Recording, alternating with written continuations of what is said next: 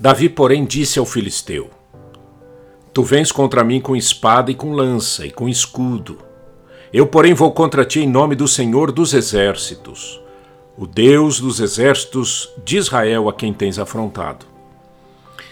Estas foram palavras de Davi antes de ser rei, ao enfrentar o gigante Golias.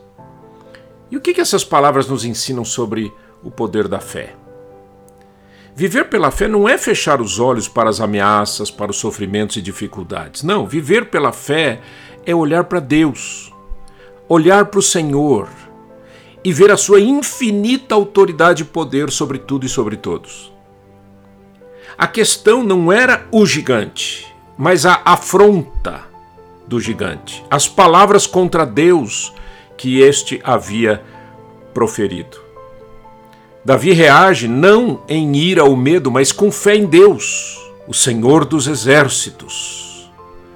Davi enfrentou Golias porque não estava ali em seu próprio nome, mas em nome do Senhor o Todo-Poderoso. Vamos fazer o mesmo?